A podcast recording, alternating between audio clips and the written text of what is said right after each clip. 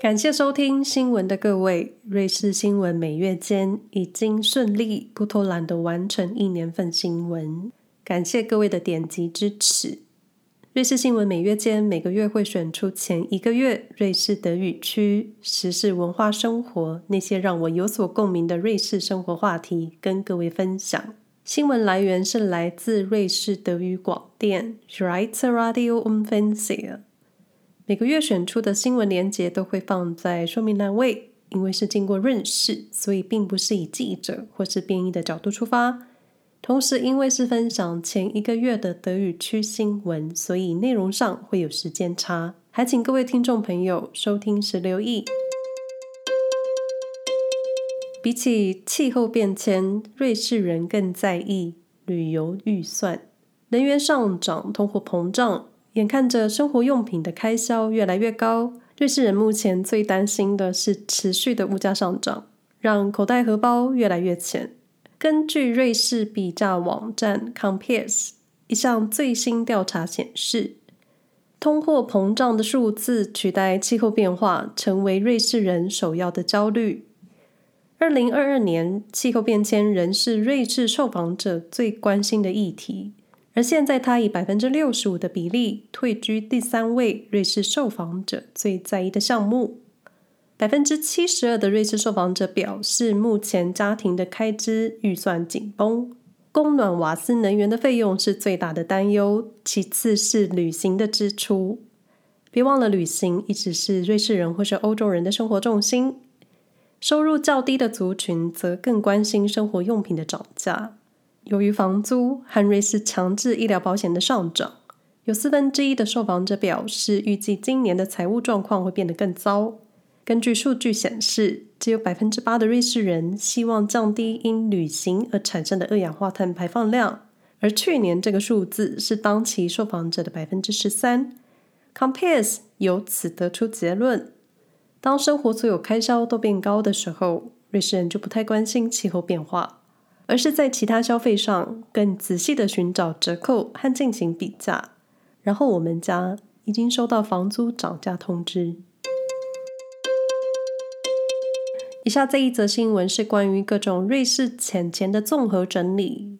二零二三年五月，瑞士通膨年率降至百分之二点二，四月份二点六 percent 的通货膨胀率在五月份下降至二点二 percent，虽有下降。但瑞士人的荷包感受却很低，原因不仅是所有物价都上涨了，就连本该归类成低价的产品，大家都跟着变贵了。根据全国消费者价格指数中的数据显示，食品类自去年四月以来上涨了百分之五点四，高于通膨率的百分之二点六。一本来自瑞士法语区消费者杂志的编辑。将超市中五十三种最低价格的各种日用品，诸如蔬果、谷物产品、肉类和家用品，加入了购物车，看看各家超市的结账金额。结果显示，过去十二月内价格涨幅最大的是两家德系连锁超市，Aldi 和 Lidl。Aldi 涨幅为百分之九点八，Lidl 涨幅为七点七。瑞士本土超市品牌 Migo 和 Coop 的涨幅分别为三点二 percent 和一点七 percent。Migo 发言人解释，二零二二年原物料、包装、能源的价格大幅上涨，影响了产品价格。Aldi 和 Lidl 同样也将涨价归咎于原物料和能源涨价。Coop 则强调，母公司已承担了二点五亿瑞士法郎的成本增加，但不得已的涨价是不得已的。根据瑞士法语区电视台的调查，某些低价品牌线的产品价格大幅上涨，远高于一线知名品牌的涨幅。以米果鸡蛋为例，Budget 低价鸡蛋价格比一年前高出百分之三十七。来自瑞士 IP 生产的价格相同，Migos 有机鸡蛋的价格则涨价了约百分之五点五。该法语区消费者杂志主编则质疑。零售商正在利用目前能源危机和通货膨胀的局势，顺势调涨价格，增加利润。虽然四大超市都否认他们从能源危机中受益并增加利润，但各方评估和数据显示，廉价产品的价格已经高出平均的水平。产品利润和销售价格的计算方式永远是商人的机密。我只希望老百姓的薪水也能跟着水涨一波。瑞士的自动提款机正在消失中。阿搞的小村庄 b o r n i k 村内唯一的自动提款机将永远离开村民的视线。五年前，这一台村内唯一的提款机安装在小镇面包店的侧墙上，作为便民，同时又能让民众以面包店作为一个交流据点。根据银行安装自动提款机的合约，每天至少需一百五十次的现金提领，否则，市府当局需支付每个月一千三百元瑞士法郎，折合台币四万两千元作为维护费。说是维护，实则更像罚款。然而，自安装机台以来，每日一百五十次的提款 KPI 从未达标，因此每个月支付的一千三百元瑞士法郎真的像是一种惩罚。而今五年后，当局已支付将近七万八千元瑞士法郎，折合台币约两百五十万元的维护费。本意是便民，最后变成了莫名。因此，当地民众使用民意将提款机下架。自 COVID 流行以来，瑞士人们减少了现金使用，瑞士各地的自动提款机数量也有所减少。交易量越少，自动提款机能获得的利润就越低。二零一七年，百分之七十的瑞士民众仍然使用现金进行日常的支付。二零二二年，现金结算的交易比例为百分之四十三，二零二二年降低为百分之三十六，预计未来五年内这个数字会再少一半。部分商家更是只接受数位支付，同时更多人使用瑞士的数位支付系统 TWINT。但只有现金在紧急的情况中还是能派上用场的，特别是手机没电或是当下你没有网络的时候，现金依旧是你的好朋友。同时，当人们使用真正的货币进行交易的时候，更能控制因欲望而产生的冲动消费行为。根据联邦统计局 BFS 资料显示，在瑞士的国际移民几乎三分之二希望能永久在瑞士居留，尤其来自非欧盟国的移民，对于能在瑞士永久定居的想法更为强烈。根据数据显示，移居瑞士的主要原因是家庭和工作。对于来自欧盟他国的移民来说，工作是留在瑞士的原因；对于非欧盟家庭的移民来说，家庭团聚。则是最主要的原因。将近三分之二的移民出于职业的原因来到瑞士，显示他们在入境瑞士之前已经获得了工作机会。一份来自一九九八年瑞士移民的资料数据显示，约一半的移民在到达瑞士之前，对于居住地的语言或是知识了解甚少，或是一无所知。最后，只有大约三分之一的人在生活与当地语言上有所进步，或说有所融入。移入瑞士，同样也有人移出瑞士，在他国获得更好的事业发展，或是家庭因素，也是移出瑞士的原因。二零一七年，约有一千四百名六十四岁以上的人离开了瑞士，其中五百人为瑞士人，八百人为意大利、西班牙或是葡萄牙裔。而 COVID 期间，越来越多海外瑞士人移回瑞士，期间因为入境的限制，在他国移民的数字上有所降低。在二零二一年疫情稳定的时候，移出瑞士已经移入瑞士的数字回到了疫情前的水准。报道中虽然没有点出移民们想永居瑞士的原因，但瑞士政治环境、治安、经济稳定，就他国移民而言。瑞士可能相对是最适合生活的国家。